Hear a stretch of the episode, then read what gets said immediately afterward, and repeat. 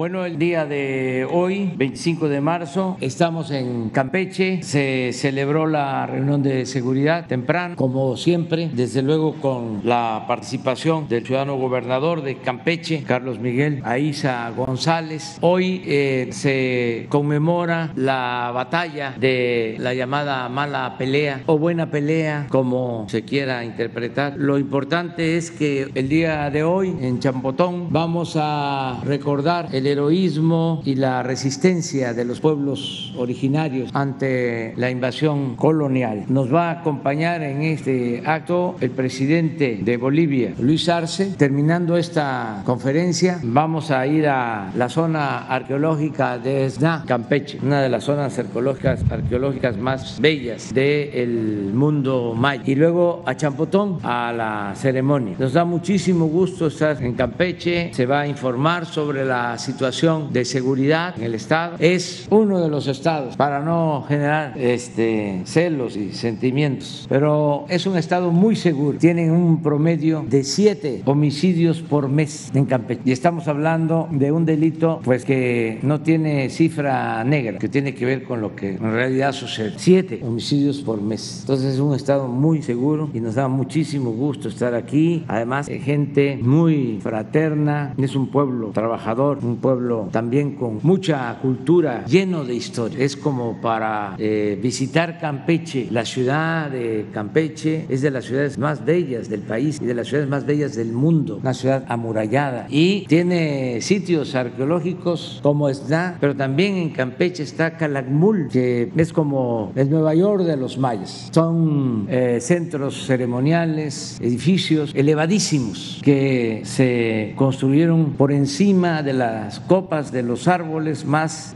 tienen esa majestuosidad en la arquitectura que eh, tiene Tikal y la majestuosidad de Palenque. Entonces, Campeche es un joyal de México. Vamos a escuchar al gobernador para que informe y luego hablamos de la seguridad.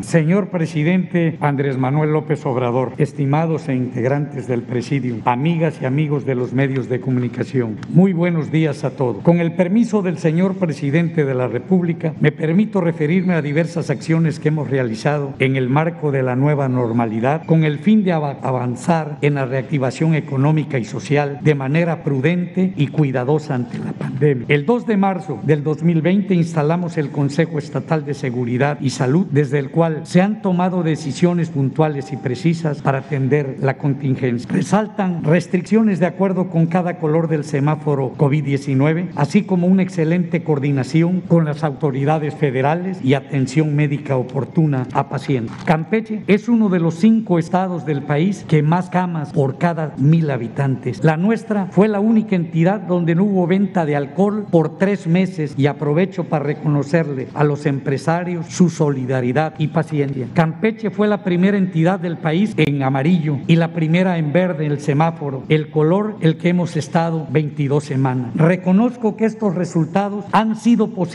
gracias al trabajo de los médicos, las enfermeras y de todo el personal de salud, así como de los ciudadanos que han cumplido con las medidas preventivas. Reitero además algo muy importante, las instituciones de salud federales y estatales en Campeche son un solo equipo. Hemos realizado de manera permanente las reuniones de la Mesa para la Construcción de la Paz con la participación del Ejército, la Marina, la Guardia Nacional, la Fiscalía General de la República, la Secretaría de Seguridad Pública Federal, el Centro Nacional de Inteligencia y la delegada de los programas federales para el desarrollo. Juntos con nuestras dependencias de seguridad y procuración de justicia local, hemos hecho un gran equipo que vela por la seguridad de todos los campechanos. Cabe destacar que Campeche ocupa el segundo lugar a nivel nacional en tener a policía con el certificado único policial. De esta manera, con más elementos, más patrullas y más cámaras de videovigilancia, mantenemos a Campeche como el estado con menor incidencia delictiva. Aquí quisiera mencionar el delito, por ejemplo, de feminicidio.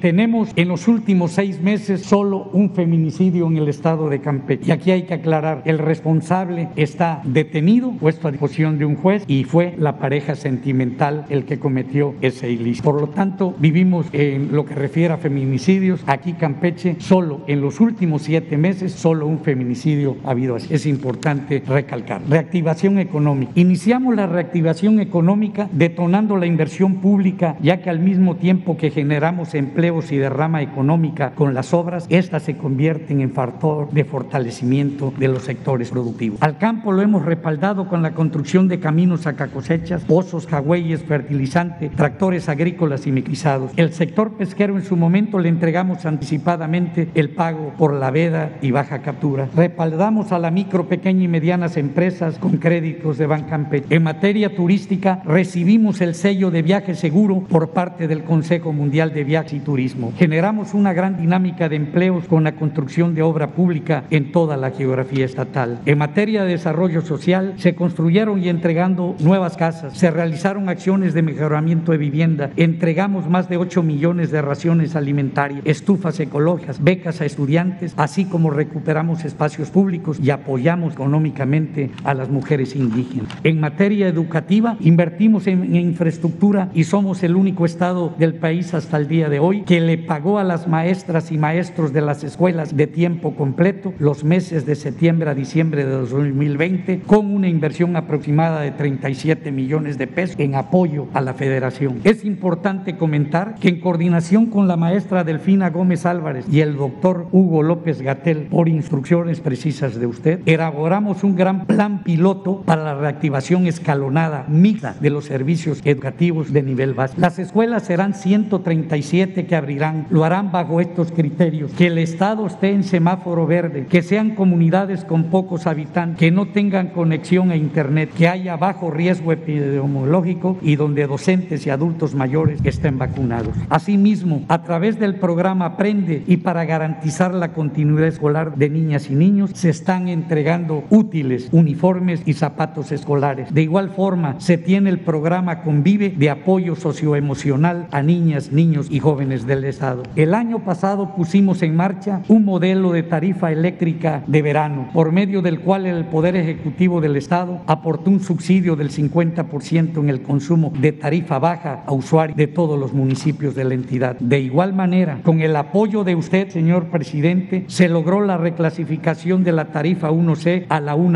a la 1F, la más baja del país para los municipios de Candelaria, Carmen, Alizada, que este año sigue vigente. Con el trabajo en equipo de Comisión Federal y el Gobierno del Estado, firmamos nuevamente el lunes 22 de marzo el convenio para beneficiar a más familias, un total de 269 mil que representan el 89% de un universo de 302 mil usuarios domésticos. Aquí le agradezco porque si no fuera por su apoyo no hubiéramos logrado el año pasado y la firma de este que va a entrar en vigencia a partir del primero de abril.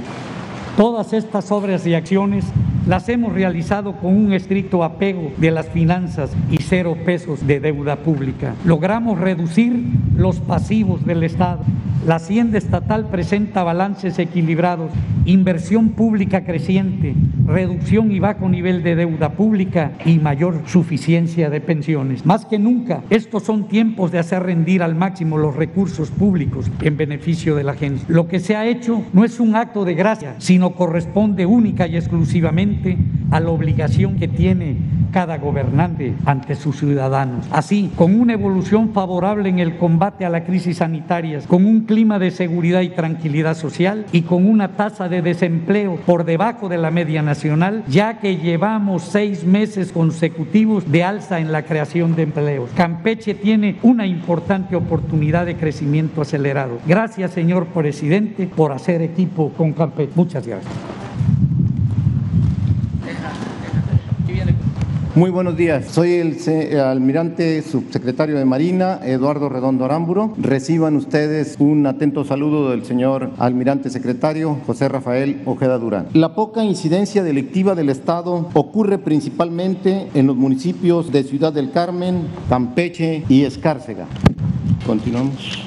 Más de 2.000 elementos se encuentran desplegados, continuamos, más de 2.000 elementos se encuentran desplegados en el litoral y Golfo de Campeche para mantener el Estado de Derecho en la mar, protección marítima y portuaria, búsqueda y rescate y atención a la actual emergencia sanitaria. Las operaciones que realizan CEMAR, SEDENA y Guardia Nacional en el estado de Campeche, empleando sus medios disponibles en el marco de sus atribuciones y en conjunto con las fuerzas de seguridad del estado, sitúan al estado en el trigésimo segundo lugar en incidencia delictiva nacional.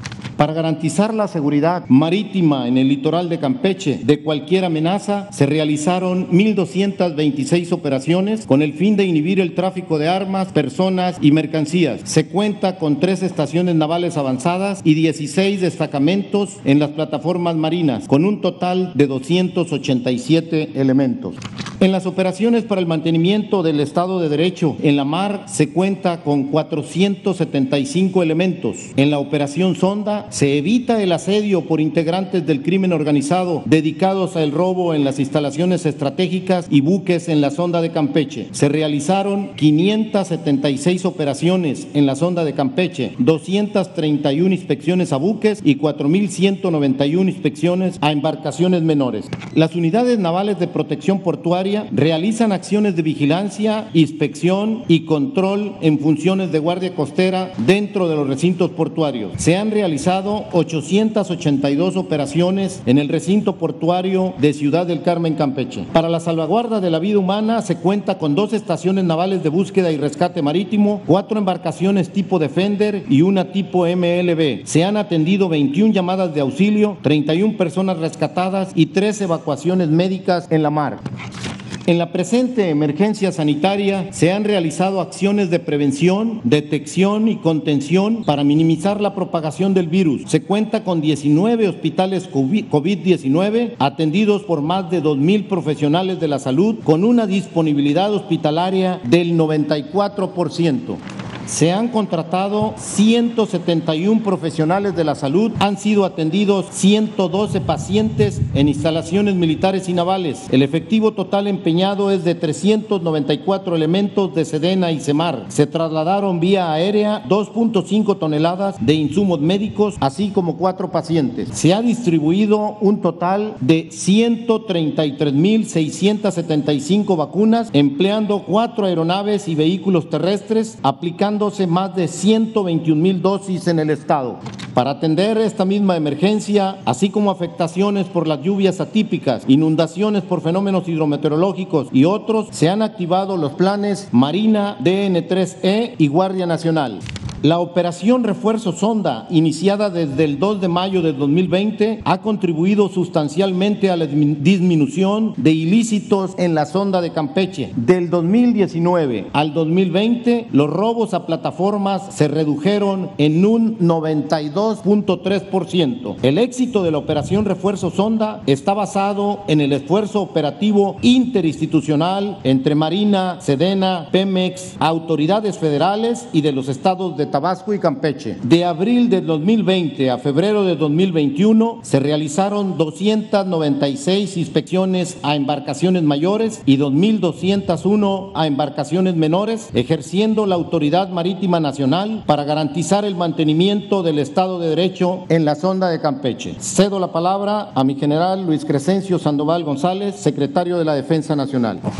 Con su permiso, señor presidente. Bien, continuando con el informe sobre seguridad en relación a las siguientes misiones. Eh, a ver, por favor, la lámina. Tenemos personal desplegado cumpliendo misiones de adelante, adelante. Eh, la seguridad de instalaciones vitales, el plan de migración y desarrollo de la frontera norte-sur, la intercepción terrestre y aérea y también eh, este, la seguridad a, instalaciones aeroportuarias. Las vamos a ver cada una de ellas, cuáles son los efectivos que tenemos desplegados, Sedena, Semar, Guardia Nacional adelante. En la seguridad de instalaciones vitales eh, son 44 instalaciones que, a las cuales se les da seguridad que se ubican en las plataformas marinas de la sonda de Campeche, una termoeléctrica aquí en Campeche y los dos aeropuertos. Eh, adelante, por favor. Para el plan de migración y desarrollo de, la frontera norte-sur, aquí en el estado de Campeche, se han establecido ocho puestos de revisión migratoria. Aquí tenemos los lugares, el, aeropuerto de Campeche, de Ciudad del Carmen, San Tabancuy, Zacatal, Cobén, Escárcega, Nuevo Campechito y Santa Adelaida. Son los, los puestos que se tienen eh, este, distribuidos. Eh, se ubica eh, un cruce informal en el estado donde hay una pues, gran cantidad de, afluencia y de, de migrantes.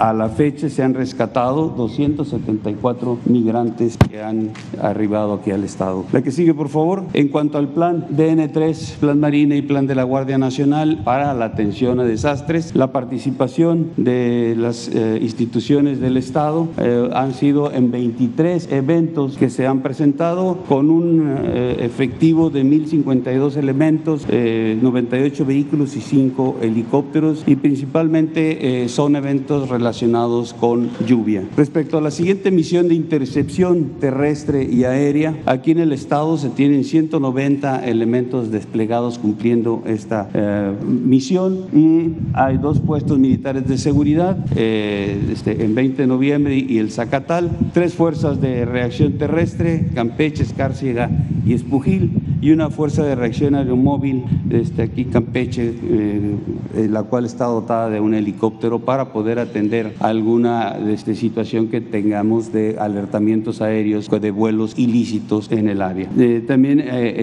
un apoyo importante que ha dado a este despliegue el Estado es eh, la creación de dos bases de operaciones, una ya concluida en el desengaño y otra más en proceso en los laureles, lo cual ha sido importante para poder cubrir los espacios vacíos eh, que podíamos identificar y donde no se tenían instalaciones adecuadas para poder permanecer en el área del personal que le toca cubrir esas, esas eh, áreas. En cuanto a los aseguramientos, los resultados que se han tenido las instituciones de seguridad aquí en el Estado, ustedes pueden ver la, reducción importante. Solamente hay 197 kilogramos de marihuana asegurada en lo que es el 2021, solamente 5, 2020 30. También en cocaína es un comportamiento también eh, hacia la baja, desde 706 en el 2020, en este año no se han asegurado, 36 detenidos. Adelante.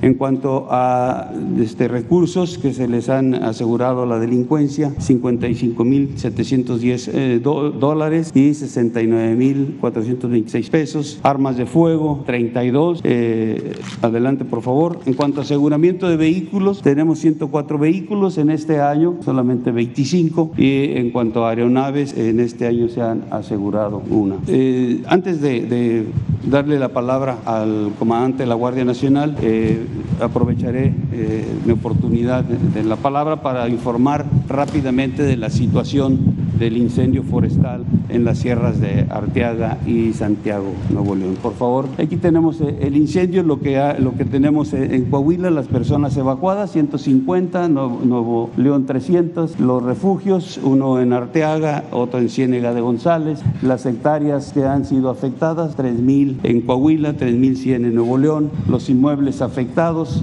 23 eh, en Coahuila, 160 en Nuevo León. Ahí se siguen haciendo las actividades entre todas las... Hay seis dependencias del gobierno federal presentes ahí en el área. Eh, está este, Semarnat, CONAFOR, la Coordinación Nacional de Protección Civil, la Guardia Nacional, CEMAR y SEDENA colaborando con, con las autoridades eh, estatales y también voluntarios civiles. Los efectivos, aquí los tenemos, los que se están participando. Aquí se van a anexar desde ayer, eh, arribaron al área 10 eh, elementos de la Secretaría de, Marina que van con dos helicópteros más. Aquí tenemos cuatro, dos de la Fuerza Aérea Mexicana, dos de la Guardia y este, ya estarán trabajando a partir de hoy dos más de la Secretaría de Marina para coadyuvar a todo el esfuerzo que se hace ahí en el área. La que sigue, por favor, tenemos aquí un croquis donde eh, podemos eh, ver en la parte izquierda, Coahuila tiene un control del 55% y una liquidación del 30%, es decir, totalmente asegurado que no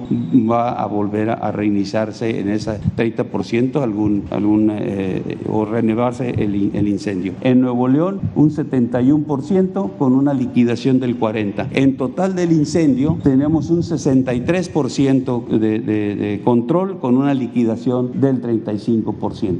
Eh, seguimos eh, con, como ya mencioné, con, con los campamentos acá en, en, Los Lirios y en Laguna de Sánchez, aquí es donde está el personal establecido para poder desde, atender el incendio de, de las dos partes hacia donde está desde, pues, incrementándose por las condiciones meteorológicas. El, viento está cambiando, pero con la, ubicación del personal en esos dos puntos podemos estar atendiendo las variaciones que pueden presentarse en las condiciones meteorológicas. La que sigue, nada más, finalmente unas fotografías de todo lo que se está haciendo ahí de actividad en, la parte de, Coahuila y de Nuevo León. Gracias, cedo la palabra al comandante de la Guardia Nacional. Con su permiso, señor presidente, eh, me voy a permitir informar sobre la situación de la Guardia Nacional en el estado de Campeche. Adelante, por favor. El despliegue de la Guardia Nacional en el estado de Campeche es de 916 elementos. Están distribuidos en dos coordinaciones eh, regionales, la que corresponde a Campeche, la ciudad de Campeche y los municipios que se marcan en este, en este mapa.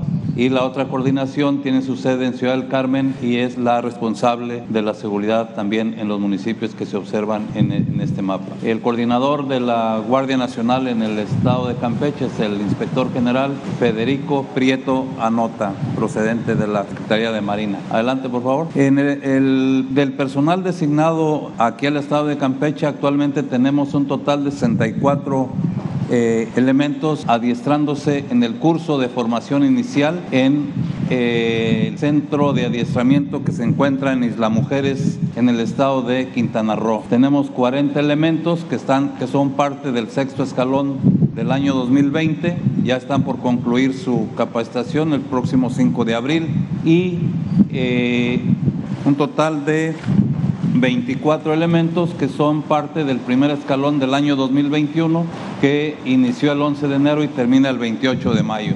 Adelante, por favor. En cuanto a construcción de cuarteles, eh, en el estado de Campeche tenemos en el programa de construcción de cuarteles un cuartel para este año que va a estar en Ciudad del Carmen. Adelante. Bueno, por último, quiero destacar que para la Guardia Nacional eh, tiene actualmente desplegados 35 elementos del Batallón de Protección Ambiental y eh, está en este lugar para garantizar y salvaguardar el área de la reserva de la biosfera en eh, Calakmul. Sería cuanto por parte de la Guardia Nacional. Muchas gracias. Cedo la palabra a la Secretaria de Seguridad y Protección Ciudadana. Con su permiso, señor presidente de México, licenciado Andrés Manuel López Obrador. Buenos días a todas y todos. Me es grato estar en esta bella entidad de nuestro país y participar en esta conferencia matutina acompañando a nuestro presidente, licenciado Andrés Manuel López Obrador, junto con mis compañeras y compañeros del Gabinete de Seguridad Nacional, a quien hace unos minutos sesionamos en la Mesa Estatal para la Construcción de la Paz. Agradecer al gobernador, licenciado Carlos Miguel Aiza González y a su equipo de trabajo por recibirnos en este gran estado de Campeche. Son anfitriones que transmiten con su trato la generosidad de las mujeres y hombres campechanos. Saludo con mucho gusto a la doctora Olga Sánchez Cordero, al general Luis Crescencio Sandoval, al almirante Eduardo Redondo y también al general de brigada Luis Rodríguez Bucio. El gobierno de México ha implementado la Estrategia Nacional de Seguridad, mediante la cual se coordinan esfuerzos institucionales con los gobiernos estatales y municipales para dar atención a la demanda de vivir en paz y con tranquilidad. La estrategia es clara y tiene entre sus objetivos erradicar la corrupción, combatir la impunidad y garantizar el pleno respeto y promoción a los derechos humanos. También a través de la presencia y labores de inteligencia y operación del Gabinete de Seguridad y esta estrategia se evalúa día a día desde el gabinete muy temprano. Ahí se analizan los delitos y se plantea la atención a todas las entidades y regiones del país. También se ha territorializado esta construcción de la paz. La coordinación, la constancia y la perseverancia son imprescindibles para hacer frente a la comisión de delitos. Por ello es fundamental el trabajo que se realiza en las 32 mesas estatales y en cada una de las 266 mesas regionales del país. En Campeche se demuestra que trabajando coordinadamente se pueden lograr buenos resultados. En especial reconocer al gobernador, quien eh, de manera frecuente asiste a las mesas de construcción de paz y con quien hemos tenido reuniones virtuales en el marco de la mesa estatal. También destacar las acciones de coordinación de la Mesa de la Paz y Seguridad en la participación de todas las instancias federales y las autoridades estatales que integran esta buena coordinación, donde además participa activamente el Instituto de la Mujer en Campeche. El compromiso del Gobierno de México y del Estado de Campeche para construir la paz tiene resultados visibles. Campeche hoy es la entidad más segura de México. El trabajo de gobierno y el apoyo de la ciudadanía han generado condiciones para que aquí se cometa el menor número de delitos de todas las entidades del país. Si se analizan los últimos 12 meses, 12 meses, se advierte que en la entidad disminuyeron la incidencia delictiva total en 14.41%, el feminicidio en 57.14%, la extorsión menos 48%, el robo de vehículo en 38.89%, la Adelante, por favor. Esa. La violencia familiar en 31.58%, el robo a transeúnte en 2.44% y la trata de personas en un 100%. Por lo que respecta a los delitos del fuero federal, en el periodo enero-febrero de este año, frente al mismo periodo del año anterior, también disminuyeron los delitos financieros al 100%, los delitos contra la salud en 91.5%, los delitos en materia de hidrocarburos en 60%, los delitos patrimoniales en 56%, los delitos relacionados con arma de fuegos y explosivos menos 44.4%. Claro que aún tenemos retos por atender en el Estado, sobre todo respecto al robo a casa habitación y por mencionar también que se ha hecho un buen trabajo aquí de coordinación en Campeche y en ese sentido un solo delito, hay que aclararlo, puede elevar la en un 100%. Estos resultados nos convocan a no confiarnos y a fortalecer la presencia en estas zonas para seguir trabajando en unidad por la construcción de la paz. Este gobierno apuesta a sus habitantes. Es en ellos donde reside la fuerza para consolidar la transformación del país que merecemos. Por último, deseo refrendar las instrucciones emitidas por el señor presidente. La prioridad en el país no es regresar a la guerra, sino al contrario, entre todas y todos construir la paz. Muchas gracias por su atención y gracias que nos permiten servirles. Muchas gracias. Gracias. Bueno, pues abrimos.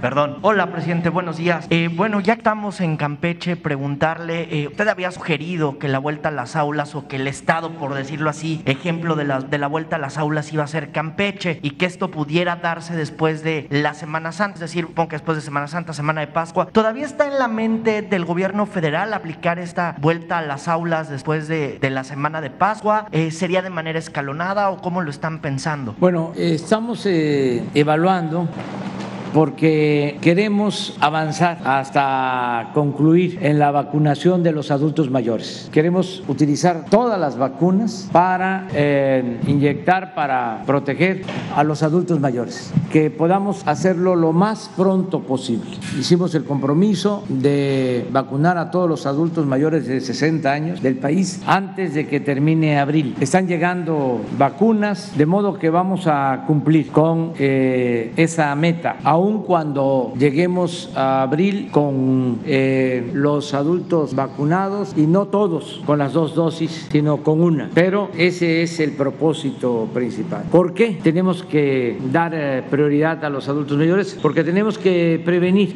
ante cualquier situación extraordinaria, no deseada, el que haya un repunte, el que haya una nueva ola de contagios, como se está viendo en algunas partes del mundo. Nosotros tenemos que eh, aprovechar que estamos eh, bajando en cuanto a contagios. Es muy claro lo que se está reflejando desde que inició la pandemia. Vamos a la baja de la segunda ola, pero no queremos un repunte. Ya queremos que eh, desaparezca o que sea mínimo el daño que cause la pandemia. Y por eso la prioridad en los adultos mayores. No hay que olvidar que si vacunamos a los adultos mayores, estamos disminuyendo la posibilidad de mortalidad en un 80% por COVID, en un 80%. Entonces, tenemos que avanzar en este propósito. Por eso vamos a reforzar todo el plan de vacunación. En estos eh, días se va a ir anunciando cómo vamos a destinar más vacunas y se van a aplicar más vacunas porque van a participar todas las eh, dependencias del gobierno federal, los gobiernos estatales y se va a reforzar el plan de vacunación para poder vacunar eh, más de 300 mil eh, adultos mayores diarios en eh, el país. Ya estamos trabajando en eso. También nos ayuda para poder acelerar este plan de vacunación el que ya no tenemos mucha presión en ingresos de hospitales, de enfermos, de personas contagiadas por COVID está bajando mucho. Tenemos 75% eh, de disponibilidad de camas, pero como siempre se dice, no solo son camas, se trata de equipos médicos y de personal, de trabajadores de la salud, que ahora nos van a ayudar también en este plan de eh, vacunación. En el caso de Campeche ya se llegó a un acuerdo para que eh, gradualmente se regrese a las clases presenciales. Y una vez que termine terminemos de vacunar a adultos mayores por esta situación a la que he hecho referencia. Eh, vamos a vacunar a maestros, maestras para el regreso a clases, para eh, eh, terminar el ciclo escolar con clases presenciales. Ese es el objetivo, ese es el propósito. Entonces pudiera ser después de mayo, ¿no? si el gobierno se pone la meta, si el gobierno se pone la meta de que antes del primero de, de mayo, por decirlo así, estarán vacunados los adultos mayores y luego aquí en Campeche sería el personal docente. Sí. Entonces podría decir que sería como después de mayo, ¿no? El arranque gradual. Sí, eh, abril o mayo. Más o menos ahí. Empezamos eh, desde abril, este, en el caso de Campeche, y vamos a ir avanzando. Eh, estamos hablando de maestras, de maestros, de trabajadores de la salud, del sector público, del sector privado, de alrededor de dos millones de personas, dos millones quinientos mil, de modo que sí vamos a poder lograr ese propósito. Si están vacunados, los trabajadores de la salud que están atendiendo eh, en hospitales COVID. Si tenemos vacunados a todos los adultos mayores de 60 años, entonces podemos vacunar a todas las maestras, los maestros, los trabajadores de la educación y regresar a clases presenciales. Ese es el plan. Queríamos hacerlo eh, a la limón, es decir, al mismo tiempo, ir vacunando a adultos mayores y a maestros por ejemplo, Campeche ya tiene las condiciones porque eh, está en semáforo verde desde hace tiempo, ya eh, se tiene a la mayoría de los eh, médicos, a las enfermeras, a los trabajadores de la salud vacunados que están en hospitales COVID, aclaro y ya se tiene prácticamente vacunados a la mayoría de los trabajadores de la educación, primera dosis sobre todo.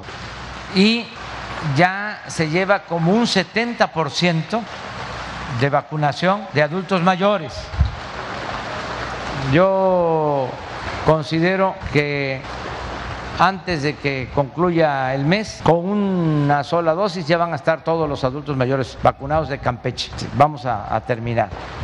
De modo que ya hay condiciones para que en abril, como aquí se definió, se inicie el regreso a clases con el protocolo que acordaron tanto el subsecretario Hugo López Gatel, la secretaria de Educación, la maestra Delfina, eh, y el gobernador de Campeche. Así está también en posibilidad eh, Chiapas y así está en posibilidades Veracruz, Sonora, Chihuahua. Si eh, consideramos la situación del semáforo. Entonces, originalmente lo que pensábamos era, a ver, en estos estados terminemos con la vacunación de adultos mayores y al mismo tiempo también con todo el personal de eh, educación. Pero estamos eh, replanteando la situación y vamos eh, primero a utilizar todas las vacunas para adultos mayores, porque lo más importante es la vida. Claro que la educación es fundamental. Los dos derechos, el derecho a la salud y el derecho a la educación, pero tenemos que proteger a los adultos mayores primero. No queremos que venga una situación inesperada, un repunte, que cuando se presente y toco madera para que esto no suceda. Se le cayó una moneda de 10 o de 5.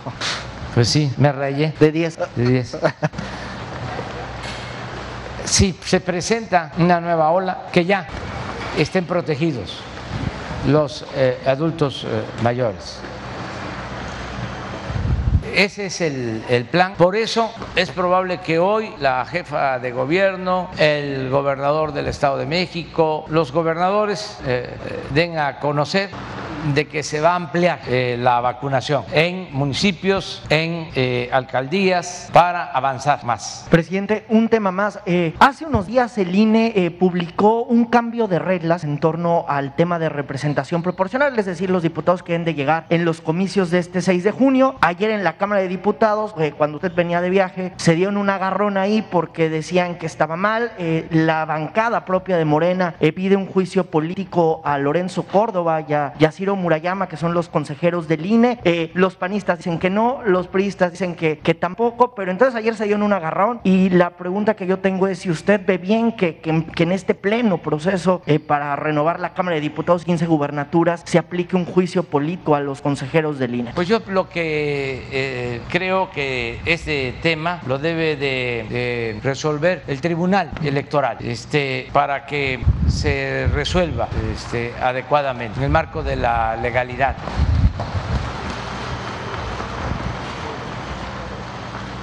No eh, voy a, juzgar, solo eh, decir que existe una estrategia política en contra nuestra para que el movimiento de transformación no tenga mayoría. Esa maniobra la ve desde el INE. La Cámara de Diputados se han agrupado con ese propósito. Claudio X González, Krause, intelectuales orgánicos, los dueños de los medios de comunicación, no todos, hay excepciones, pero existe eh, ese plan. Yo espero que eh, no se inscriba esta acción del INE en ese propósito, en ese plan, de que modificando reglas se quiera que nuestro movimiento, si así lo dispone el pueblo, no tenga la mayoría en la Cámara de Diputados. Eso es lo que se tiene que tomar en consideración. El otro día estaba yo viendo, no sé si puedan buscarlo, Jesús, mandaron a hacer hasta este vajillas, vi una taza de un Twitter de Claudia X González, a ver si no la encuentran de casualidad ahí en las redes. Es una taza que dice, si no le quitamos la cámara, nos va a quitar el país. No es para tanto. O sea, o a lo mejor es que está pensando en que ellos eran los dueños del país, pues entonces sí, se los estamos quitando para que el país sea de todos. Pero van a ver ahora, es la campaña. Si no le quitamos la Cámara, nos va a quitar el país o nos va a dejar sin país. Pues como ellos se sentían los dueños de México, a lo mejor se sienten que van a quedarse en definitiva sin privilegios y van a tener que abstenerse y dejar de robar. Ahí está la tasa. Miren, no es este falso, es que es increíble. El Twitter de él, así dice, o lo dejamos sin la cámara o nos deja sin país. Es que ellos se sentían los dueños del país. Y la verdad que sí lo eran, ¿eh? porque como pulpo manejaban todo. Estaban metidos en el negocio del petróleo, de la electricidad, en la venta de todo lo que consumía el gobierno, medicinas, vendían hasta las escobas, pero no barrían de corrupción el gobierno. Oiga, presidente, ¿y, ve eh, como cómplice eh, no, al INE? esta campaña y por qué ahora, siempre eh, cuando suceden estas cosas, hay que preguntar y de parte de quién y por qué. Ahora, política es tiempo. No estoy este, tomando una postura. La autoridad electoral, el tribunal va a resolver sobre este asunto, pero sí hay toda una campaña. Bueno, este, están eh, convocando a antiguos, bueno, eh, jóvenes no tan este, grandes de edad que ya estaban retirados a participar en contra de nosotros. Fui hace como 10 días a Jalisco, me informaron el gobernador Platcán que el que había estado de gobernador de Jalisco y luego fue secretario de Gobernación. Franco Ramírez Acuña. Según usted.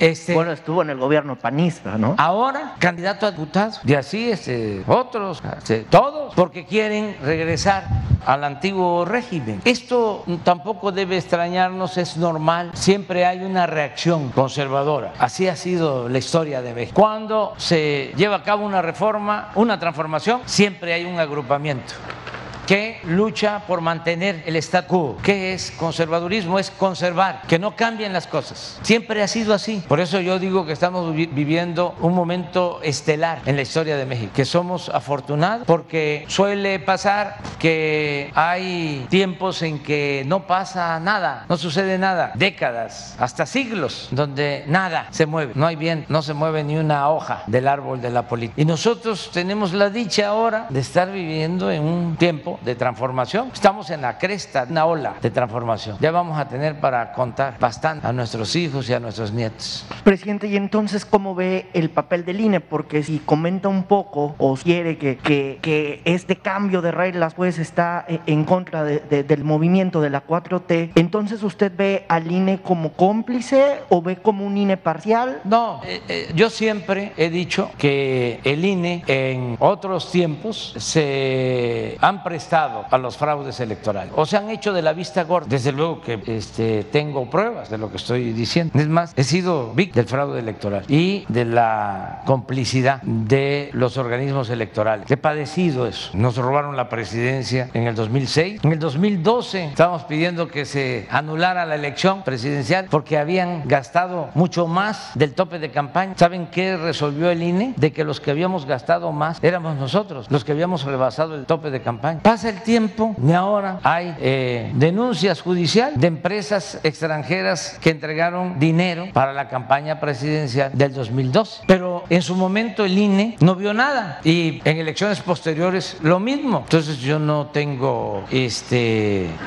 eh, elementos para decir de que son eh, autoridades eh, imparciales. Me van a poder replicar diciendo de que y la elección del 18 no fue por ellos, eso fue el pueblo. No pudieron porque fue un movimiento que nunca se había visto, 31 millones de votos, eso no lo podía detener nadie. De todas maneras, he hecho el reconocimiento al presidente Peña porque no se metió como lo hizo abiertamente el presidente Fox y el presidente Calderón. este, no hubiesen logrado eh, arrebatarnos la presidencia, pero sí hubiese habido más problemas si se hubiese eh, este, decidido a participar el presidente Peña. Fueron los de estos grupos, los que se sienten dueños de México, o se sentían, porque ahora ya este, no es lo mismo, pero fueron a decirle cuando la campaña que este, participara y que de los dos candidatos opositores a nosotros declinara uno y se unieran, lo que están haciendo ahora, pero no llegaron a un acuerdo la vez pasada. Fueron a plantearle de que eh, declinara a mí y que apoyaran a todos a Nay para eh, frenarnos a nosotros, que era la única manera. Pasó el tiempo, como les dijo que no, lo volvieron a ver y ya era distinto. Eh, el planteamiento era nosotros, como se habla en el argot de la delincuencia de cuello blanco, de la maleantada de cuello blanco, este, bajamos a, ¿cómo se llama? Anaya. A Ricardo Anaya. Y quédame, pues tampoco hubo acuerdo. Entonces, eso ayudó mucho. De todas maneras, íbamos a ganar, pero este, iba a meterse todo el aparato del Estado, lo que hacían, utilizar todo el dinero del presupuesto. Cuando nos robaron la presidencia en el 2006, los secretarios de Estado fueron como delegados a los estados. Acuérdense que allá Tamaulipas mandaron al secretario de Comunicaciones, a Cerizola. Luego se grabó una conversación que tuvo con el gobernador de Tamaulipas, que ahora está preso, y se reían diciendo gracias por el apoyo. Después del fraude, te sobregiraste, fue más de lo que te pedimos. Y son unos ingratos porque ahora lo tienen en la cárcel. Entonces a cada secretario le asignaron un estado con todo el presupuesto. Por eso este, no castigaron al que estaba de gobernador de Puebla, Marín. Que ahora está preso. No lo castigaron porque les ayudó en el fraude del 2006. Pero en el sexenio pasado, porque estamos hablando del INE, ¿qué no fue el doctor Narro, secretario de Salud, como delegado al Estado de México de elección de gobernador? Y eso no lo vio el INE, no vio nada. Yo espero que recapaciten, porque hasta las piedras cambian de modo de parecer y que ya actúen con rectitud, con integridad, con legalidad y que se haga valer la democracia, que sean auténticos, verdaderos jueces, que no se inclinen a favor de nadie, que tomen partido por la libertad y por la democracia. Presidente, finalmente, y en otro tema, ¿tiene alguna información sobre esto? Es que no sé si decir vacunación pirata, vacunación verdadera, de lo que ocurrió también aquí en Campeche, Sí. que, que si vacunaron, que si no Pues vacunaron. es eh, un asunto que tiene que ver, creo yo, con eh, la propaganda que existe en el mundo a favor, en contra de las farmacéuticas, como sucede en otros casos. Leí el reporte del gobierno de Estados Unidos de las Fuerzas Armadas de ese país, hablando de que habían eh, naciones que hacían eh, relaciones con eh, la entrega de las vacunas. Le llamaban la diplomacia de las vacunas. Ayer todavía hubo otra declaración en ese sentido que había que eh, ponerle un poquito de sal a las vacunas que llegaban de otros países a México. Sí. China y Rusia. Sí.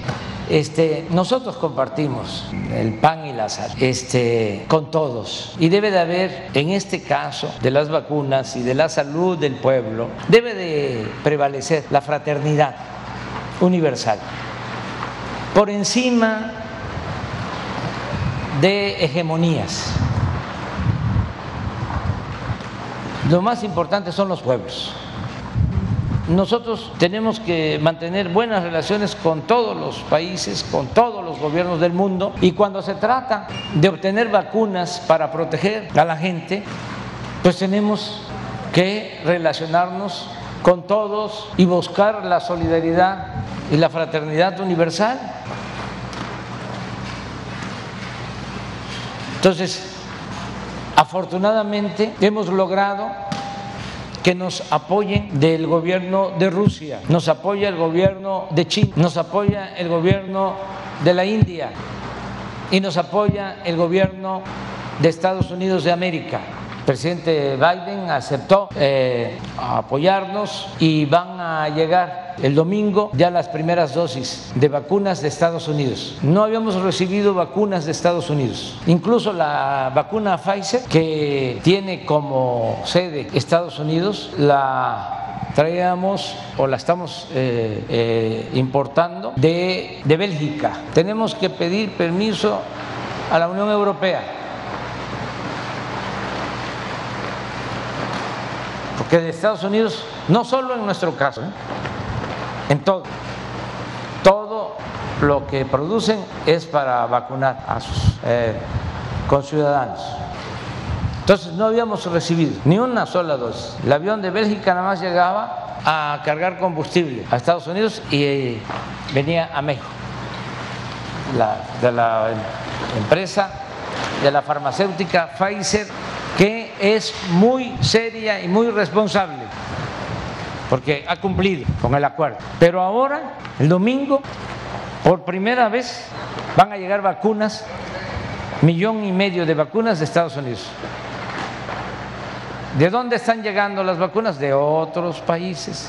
Hoy en la madrugada llegó Sinovac de China, un millón de dos.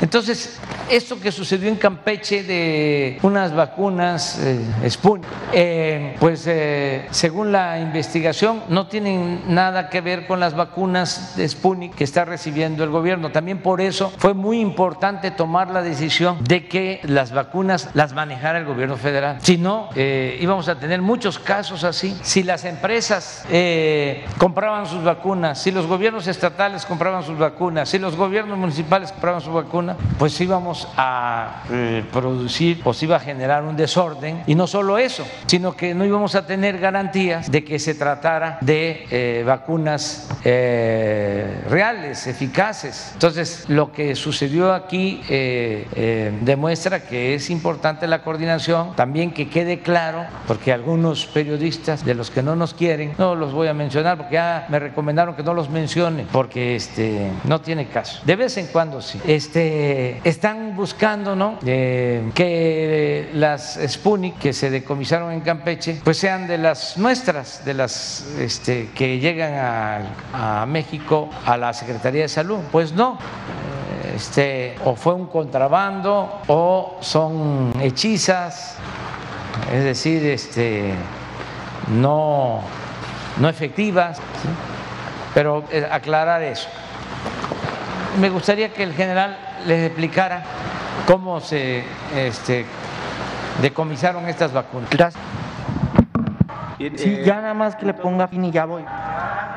Bueno, ¿nos dejas escuchar rápidamente al titular de la Sedena? Gracias. En, todos los aeropuertos eh, en, el territorio nacional eh, tenemos personal militar que conforma un destacamento para poder revisar las aeronaves que salen y principalmente las de vuelos privados. es el caso de aquí del aeropuerto en Campeche, donde el destacamento asignado ahí al aeropuerto, tomando en consideración que era un avión privado que iba hacia desde Centroamérica. Eh, también aquí en el área es un área de, una gran cantidad de vuelos ilícitos. Entonces tenemos mayor cuidado para cuando eh, se identifica una aeronave bajo esta condición. Entonces esa fue la, situación que se presentó y el personal militar asignado ahí, al tener el conocimiento, va y revisa la aeronave para eh, comprobar qué es lo que va ahí, quienes, quienes viajan. En la revisión encuentra dos, dos hieleras eh, pequeñas, las empieza a revisar. En la parte superior venían algunos productos, agua, helados y otras cosas que tenían que ir en refrigeración. Y al final, hasta la parte de abajo de las hieleras, es donde localiza los, los, viales de, esta vacuna. Eh, una vez que el personal la localiza, informa, da parte a las autoridades y pone a disposición de las autoridades eh, ministeriales todo lo que es aeronave, las personas que iban ahí y obviamente lo que había hecho de descubrimiento de estas vacunas en esas hieleras. De, ese fue la situación que se presentó donde nuestro personal pudo detectar estas, estas vacunas. no, no, no tienen las imágenes. Sí, sí tenemos por ahí las imágenes. Las imágenes. Eh, es que aunque sea una pregunta, ya nos sirve también para contestar varias cosas. Sí, ahí, ahí ya las tenemos por ahí. Aquí en la, foto de la izquierda es donde se identifican los viales, ahí en las hieleras. Una vez que quitan lo que traían ahí de agua y de helados y todo, se identifican. Eh, ahí de la, de la derecha, la parte superior derecha es la revisión de la aeronave ya cuando termina. Cuando, cuando donde hacen la revisión. Eh, e, esa es la, aeronave con matrícula hondureña, eh, que repito, desde el momento en que el personal militar eh, sabe de, una aeronave en esta condición, su procedimiento sistemático de operación le indica que hay que ir a revisar esa aeronave y comprobar todo lo que, lo que debe de llevar una aeronave para poder hacer un vuelo bajo esa condición. Y esta es la, muestra del, vial este, que, que se detectó. Esto es lo que sirvió para constatar que no era de las vacunas que nosotros adquirimos. De acuerdo. Vamos a darle oportunidad a un periodista de Campeche y si se puede, compañera, mejor. Adelante. Señor, muy amable. Y una disculpa al compañero, pero sabemos que tiene una agenda y yo comentaba ahorita una agenda y todos tenemos la obligación de respetarnos y darnos la oportunidad de preguntar, porque pues también hay temas de interés acá, señor presidente. Y mi pregunta va en este sentido. La dupla PRIAN trajo a Sola, a Campeche, aquel autor de la frase que se hizo famosa de AMLO es peligroso para México. Ahora también el tricolor y trajo a Moreira. Me gustaría saber su opinión, señor, en el sentido de que, ¿qué le parece que contraten a estos personajes en pleno proceso político en un estado donde, pues bueno, bueno como en las otras entidades, la efervescencia política es muy, muy fuerte? Gracias. Bueno, no eh, hablemos mucho del caso, solo eh, dejemos eh, que el pueblo de Campeche decida libremente. Y el pueblo de Campeche, como el pueblo de México, es muy inteligente, es un pueblo muy avispado, sabe bien lo que conviene y lo que no conviene. Garantizar que la gente vaya a votar en libertad. Acabamos de suscribir un acuerdo con ese propósito, con todos los gobernadores, con la gobernadora de Sonora, con la jefa de gobierno de la Ciudad de México. Un acuerdo en favor de la democracia. Y el acuerdo es para que no se utilice el presupuesto para favorecer a ningún partido, a ningún candidato, que no se utilicen los programas de bienestar, los programas sociales, que no se compren los votos, que no se entreguen despensas, el frijol con gorgojo, el frijol con gorgojo, que no se entreguen materiales de construcción. Yo recuerdo hace como 30 años, sí, se decía ya en mi tierra, mi agua, no queremos candidatos ni de pollos ni de patos, porque repartían, entregaban pollos y patos, chivos y puercos, cerdos, marranos para obtener los votos. Eso va a quedar atrás y tener confianza en la gente. Ya también eh, pasaron de moda, ya no funcionan, nada más cobran, pero no son eficaces. Los publicistas, antes había una caterva de publicistas vividores que hablaban con los candidatos y les decían, yo te voy a hacer ganar, nada más me vas a hacer caso y desde luego me vas a pagar por mis servicios y presentaban un plan. Y de ahí venían las frases en contra de los adversarios. De ahí salió esa frase, AMLO, un peligro para México. Pero no fue Solá, fue Morris, un publicista estadounidense asociado con Solá, pero el que acuñó la frase fue Morris, porque luego se la aplicaron a del presidente Obama, Obama un peligro para Estados Unidos, porque son como mercenarios que van por todo el mundo vendiendo eh, este tipo de campañas negras, campañas sucias, pero ya no funcionan porque la gente está muy consciente en Campeche, en Yucatán, en Tabasco, en Chiapas, en todo el país, todo México. Entonces, que se respete el voto, que gane el que los ciudadanos quieran que haya elecciones limpias, libres y nosotros nos vamos a entender con cualquier autoridad surgida de elecciones democráticas. El gobierno federal tiene que respetar a cualquier autoridad que sea producto de elecciones limpias y libres y tiene que haber buenas relaciones. Y aquí está el ejemplo en Campeche. Tenemos muy buenas relaciones con el gobierno de Campeche y no hay este, cuestiones partidistas de por medio. Aquí lo que nos importa y por lo que estamos trabajando es por el bienestar del pueblo de Campeche. Poner por encima del interés particular o de grupo o el interés partidista, el interés general, el interés del pueblo, el interés de la nación. Esa es la forma. Entonces vamos a seguir de esa manera ciudadano eh, que no nada más en Campeche, sino en otros estados se cuelga de la figura del presidente Andrés Manuel López Obrador y vemos que en la Cámara de, Diputados los dirigentes nacionales están en un ataque constante a la 4T. Ahora la estrategia ha cambiado. ¿Cómo califica que se cuelguen de la figura del presidente Andrés Manuel López Obrador o digan que son obradoristas y vemos un ataque contundente a la 4T? Pues yo lo que eh, sostengo siempre que hay que eh, confianza al pueblo. Hoy voy a hablar de eso porque quiero hacerle un homenaje al pueblo de Bolivia. ¿Qué eh, se decía y todavía se escucha de que el pueblo es malagradecido. ¿Para qué apoyas al pueblo si no agradece? Eso lo usaban para justificar que nunca se apoyaba al pueblo. Y eso no es cierto, el pueblo sí agradece y el pueblo tiene conciencia y actúa siempre en favor de quienes auténticamente los apoyan y los representan. Y el caso más eh, emblemático de los últimos tiempos es Bolivia. Imagínense, hay un golpe de Estado, una persecución de dirigentes. Se expresa, se manifiesta sin límites el clasismo y el racismo. Ayer hablaba yo de como a los dirigentes eh, sociales, la casa del actual presidente, la casa de Evo Morales, vandalizadas y las pintas no las puedo repetir, no puedo repetir eh, el, el grado de racismo expresado en las pintas.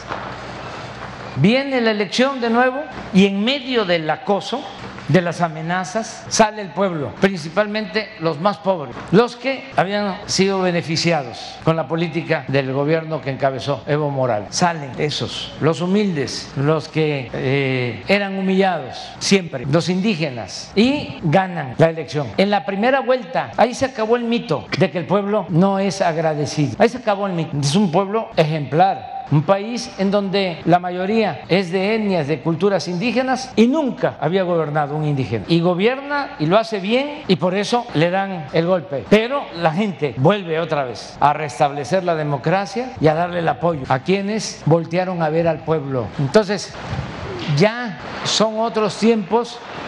Eh, tenerle mucha confianza al pueblo. Siempre digo y repito, el pueblo no es tonto, tonto es el que piensa que el pueblo es tonto. La gente ya está en otra dimensión. El pueblo de México. En eso hemos avanzado mucho, mucho, mucho, mucho. Ya cambió la mentalidad del pueblo, ya se expresa más, ya no son ciudadanos imaginarios, ya no se dejan manipular ya defienden a plenitud sus derechos. Entonces tengamos confianza eh, en la gente y que se respeten los resultados eh, de las elecciones. Y todo el mundo va a estar pendiente. Si antes eh, se sabía de los fraudes, nada más que no se castigaba a los que cometían fraude. Ahora ya se reformó la constitución. Es delito grave el fraude electoral. El que eh, cometa fraude va al tambo ya es otra cosa. Por eso tengamos confianza. Presidente, nada más un tema para Campeche que es muy importante, el tema de las oficinas centrales de Pemex hacia Ciudad del Carmen. ¿En cómo va esta situación? Eh, los campechanos, pues es un tema que está muy pendiente, que sería de mucho beneficio para nuestro estado. Y bueno, no, no hemos visto el avance. Eh, ¿Qué está pasando en ese sentido? Pues eh, reafirmo el compromiso. Va a trasladarse Pemex a Campeche, a El Carmen. Ahí van a estar las oficinas de Pemex. Ahora, por una serie de situaciones que ya sabemos, este, se detuvo eh, el traslado de las oficinas, aun cuando eh, el director de Pemex constantemente está en el Carmen y en las plataformas. Y aquí también eh, quiero agradecerle a la Secretaría de Marina por su apoyo, porque había mucho vandalismo, vandalizaban las plataformas de petroleras, era un problema grave que teníamos y habían dos hipótesis, porque que se robaban equipos y si se robaban una bomba en una plataforma, se dejaba de producir, se dejaba de extraer crudo, petróleo. Entonces eh, llegamos a pensar de que no era nada más robo, sino que era boicot, es decir, para eh, afectarnos en la producción de PEM. Nunca eh, logramos tener información veraz sobre esto, si era por robarse una bomba, que por cierto eran equipos que costaban mucho en el mercado, 15 mil pesos. Entonces, por eso la sospecha de que era otro el propósito. Claro, se robaba un equipo y se tenía que parar la producción. Entonces, le pedimos a la Secretaría de Marina eh, cuidado especial, atención especial eh, para las plataformas y se redujo considerablemente. ¿Cuál es el dato que tiene? En el último año se redujo ese vandalismo, ese robo en plataformas 93%. Le agradecemos mucho la Secretaría de Marina. Nos apoya mucho eh, la Secretaría de Marina, nos apoya mucho la Secretaría de la Defensa. Por eso también los resultados. Y eh, llevamos muy buena relación, repito, aunque parezca disco rayado, porque así es, con el gobernador Aiza en Campeche. Estamos trabajando de manera coordinada. Ya nos vamos porque tenemos que desayunar y luego vamos a esnar.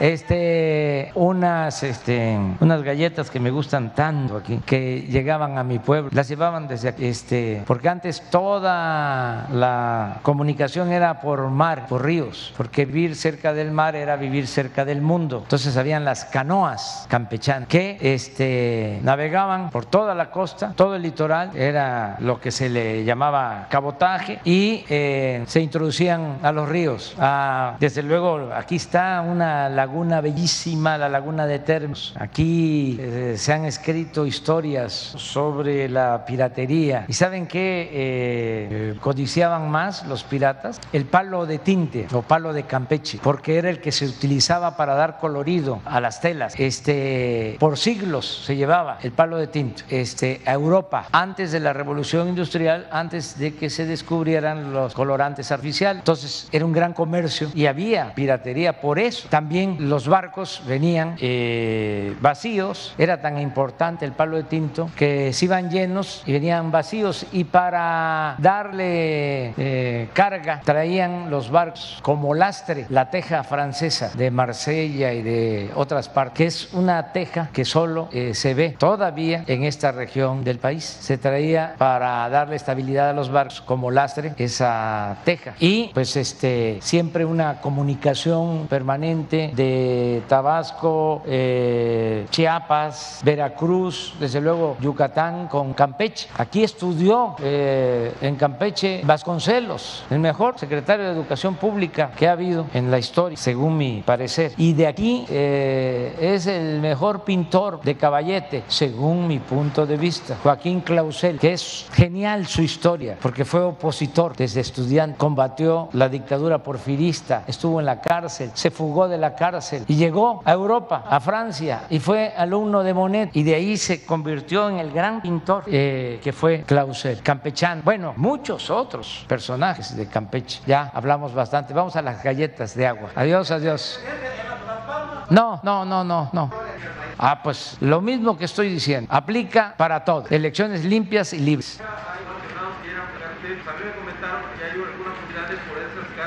Seguramente los están atendiendo y ahora que yo salga también. Muy bien, muchas gracias. Vamos a estar.